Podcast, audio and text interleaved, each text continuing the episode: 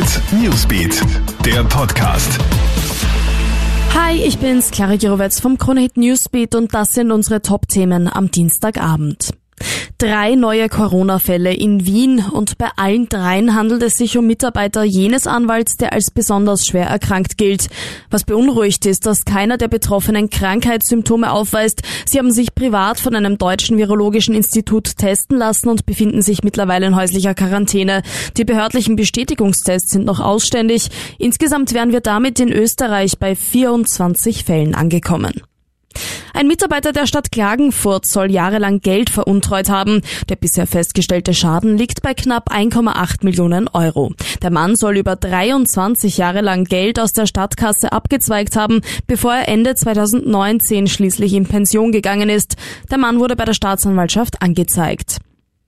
Große Aufregung hat es heute am Hauptbahnhof in St. Pölten gegeben. Eine Frau hat Anzeige bei der Polizei erstattet, weil ein Mann in ihrer Gegenwart gesagt haben soll, er sei der Bombenleger. Der Bahnhof wurde daraufhin gesperrt, Fernzüge umgeleitet und das Areal nach einem verdächtigen Gegenstand abgesucht. Gefunden wurde aber nichts. Erst gegen 15.30 Uhr ist die Sperre dann wieder aufgehoben worden. Alle Updates gibt's für dich online auf KroneHit.at und natürlich auch stündlich bei uns im KroneHit Newsbeat. Abonnier doch unseren Podcast, wenn du möchtest. Ciao und bis bald.